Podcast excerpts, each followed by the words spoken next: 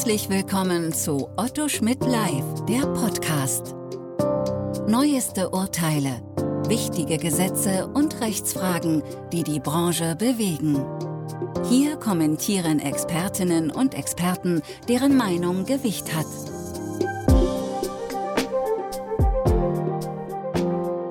Herzlich willkommen zu einem neuen Podcast Datenschutzrecht in der Podcast-Reihe von Otto Schmidt Live. Mein Name ist Dr. Jens Eckert, ich bin Rechtsanwalt, Fachanwalt für IT-Recht und berate seit über 20 Jahren zum Datenschutzrecht. Ja, ich hatte es bereits angesprochen, ich hatte einen kleinen Aussetzer in der Podcast-Reihe, da ich erkältungsbedingt eine zu belegte Stimme hatte, aber dafür haben sich einige Fragen natürlich in der Zwischenzeit hier auch angesammelt und möchte fast schon sagen, angestaut. Ähm, ich begleite immer mal wieder interne Ermittlungen. Ja, interne Ermittlungen ähm, in Unternehmen muss ja nicht immer ganz so spektakulär sein wie bei Dieselgate, wobei es da natürlich gerade eben für unser Thema auch ein paar spannende Entscheidungen gab, aber natürlich interne Ermittlungen auch in kleinerem Ausmaß. Und Dazu gibt's ja im Blätterwald eigentlich auch hinreichend Veröffentlichungen und Aufsätze, die sich aber im Kern eben immer mit der Frage beschäftigen, ähm, was ist die richtige Rechtsgrundlage für die Erhebung der personenbezogenen Daten. Gut, bei einer internen Ermittlung haben wir natürlich bei der Erhebung personenbezogener Daten immer direkt zwei Stoßrichtungen, zwei Rechtsgrundlagen, die wir zu betrachten haben und auch zwei Belehrungsrichtungen nach Artikel 13 respektive 14, die wir zu beachten haben. Einerseits die Person, deren Dokumente ausgewertet werden, aber natürlich auch die Personen, über die in den ausgewerteten Dokumenten Inhalte erhoben werden. Einfacher und noch deutlicher wird es, was ich meine, wenn wir uns vorstellen, dass wir ein ähm, Interview zur Aufklärung haben. Das heißt, ganz bewusst sprechen wir ja nicht von einer Vernehmung oder gar von einer Zeugenvernehmung, denn ja, ein Mitarbeiter, der befragt wird, ist verpflichtet, gegenüber dem Arbeitgeber zu seiner Tätigkeit Auskunft zu halten, äh, zu erteilen. Und er hat natürlich typischerweise nicht hier die Rechte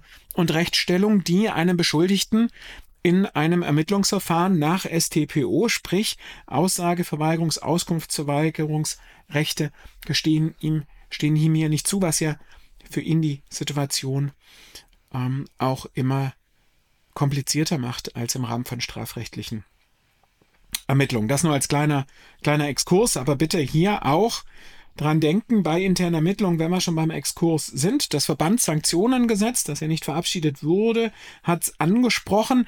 Auch eine solche interne Ermittlung muss den Grundsätzen der Fairness, der Verfahrensfairness entsprechen. Das sollte man auch schon immer tun mit Blick darauf, ob man dann solche Informationen auch ähm, in einem Verfahren verwerten kann. Und natürlich auch, das Verbandssanktionengesetz saß zumindest im Referentenentwurf noch vor, im letztlich im Regierungsentwurf dann nicht mehr. Schauen wir mal, was dann drin steht, wenn das Gesetz kommt. Eine solche interne Untersuchung muss auch den datenschutzrechtlichen Grundsätzen genügen, um so was im, zumindest im Verbandssanktionengesetz im Referentenentwurf geplant, um die Strafmilderung zu erreichen, die das Verbandssanktionengesetz für den Fall der internen Ermittlung vorgesehen hat. Gut, Verbandssanktionengesetz haben wir nicht, Verbandssanktionsgesetz müssen wir uns jetzt auch noch keine Gedanken machen, aber in die interne Ermittlung haben wir eben doch ähm, regelmäßig und ähm, ich sehe dann auch immer, dass man sich dann direkt auf diese Fragen stürzt, äh, welche Rechtsgrundlagen, wenn's, dann kommt auch irgendwann mal noch die, die Belehrungspflicht nach Artikel 13 oder die Transparenzpflicht nach Artikel 13 und 14 mit hinein. Aber was man eigentlich wirklich als erstes machen muss bei so einer internen Ermittlung ist, sich mal den, den Ablauf festlegen. Als erstes mal Untersuchungsgegenstand, Untersuchungszweck. Ja? Daran muss auch die Zulässigkeitsprüfung der Rechtsgrundlage ausgerichtet werden. Der Zweck muss auch in den Informationen Artikel 13 genannt äh, werden. Dann das Ausmaß und das Vorgehen festlegen. Und dann kommt die Durchführung, die Protokollierung, die Erstellung des äh, Abschlussberichts und gegebenenfalls die Weitergabe, die Offenlegung an Behörden.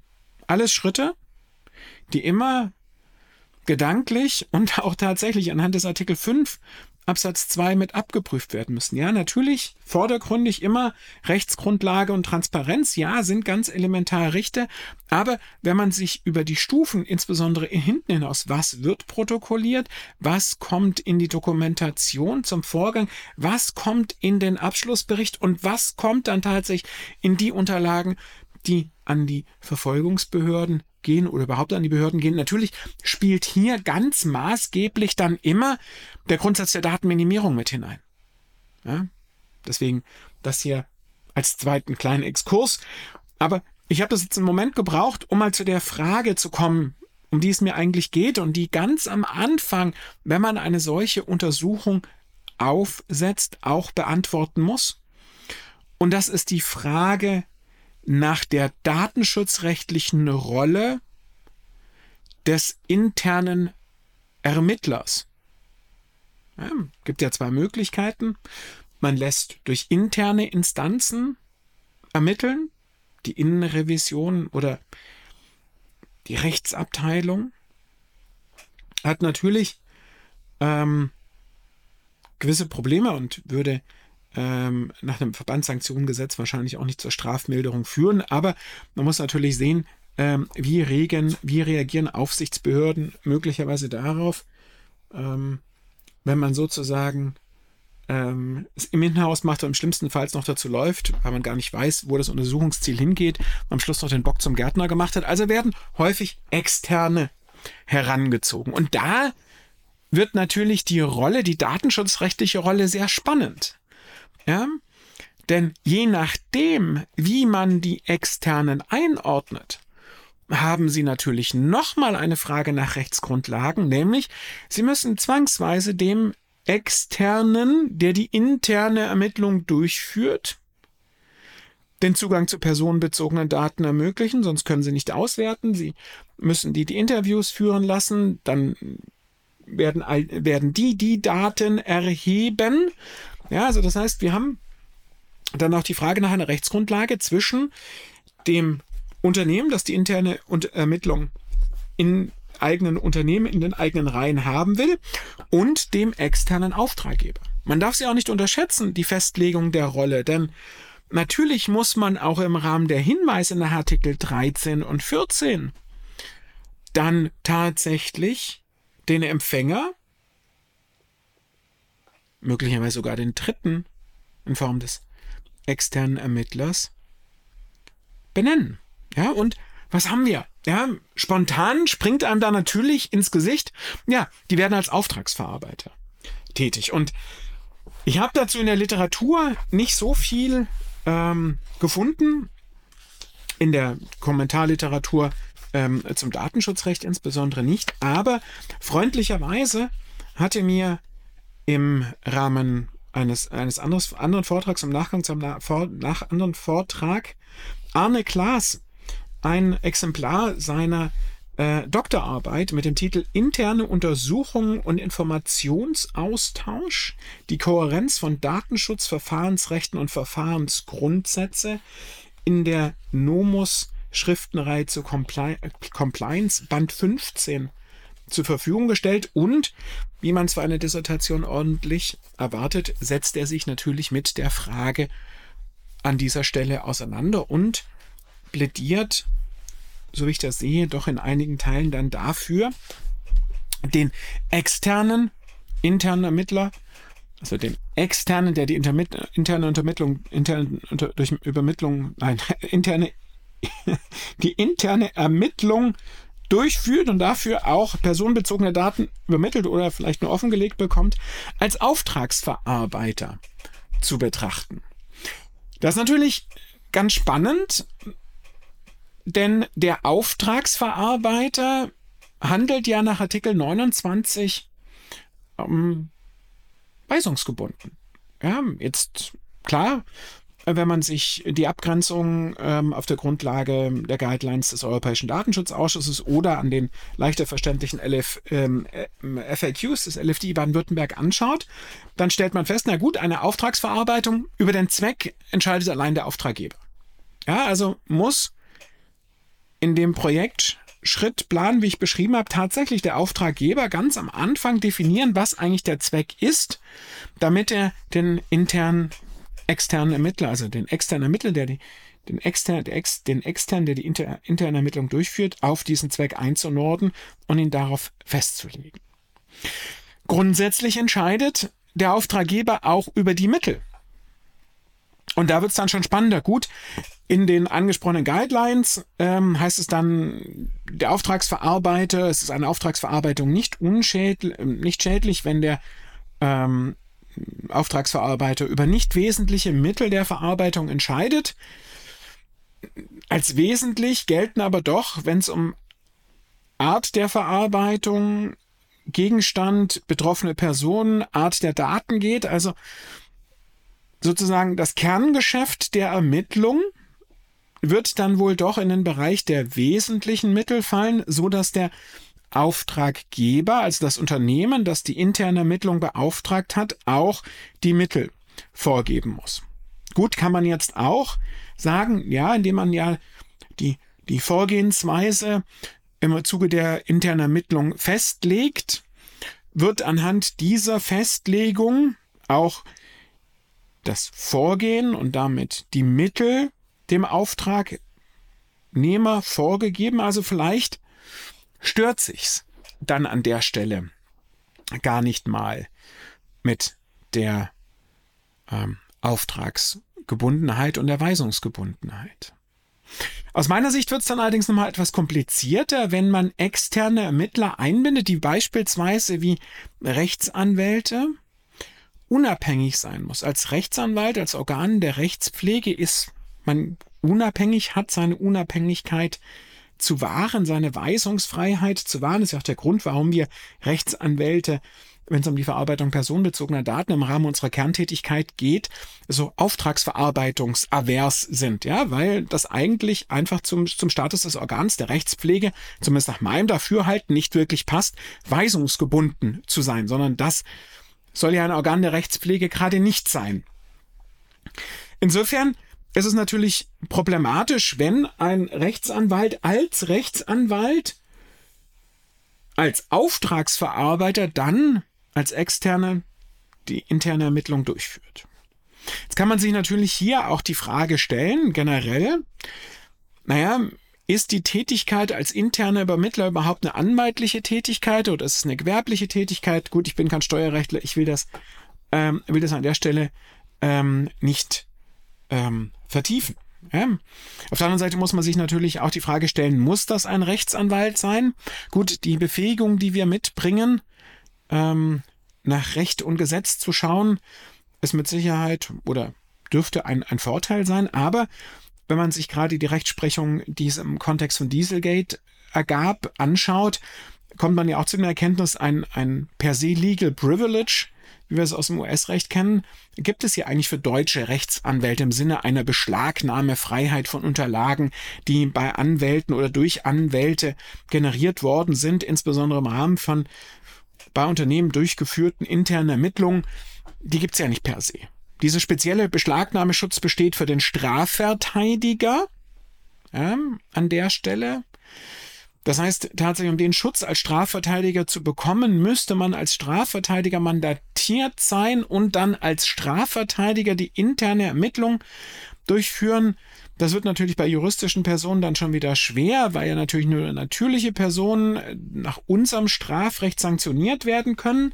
Im Verbandssanktionengesetz, mit dem dann tatsächlich ja die Unternehmenssanktion eingeführt werden soll, war in den Entwürfen aber geregelt, dass derjenige, der die interne Ermittlung durchführt, dann die spätere Verteidigung nicht durchführen kann. Also insofern wird das hier mit den äh, mit der Privilegienbegründung wahrscheinlich auch gar nicht so einfach werden.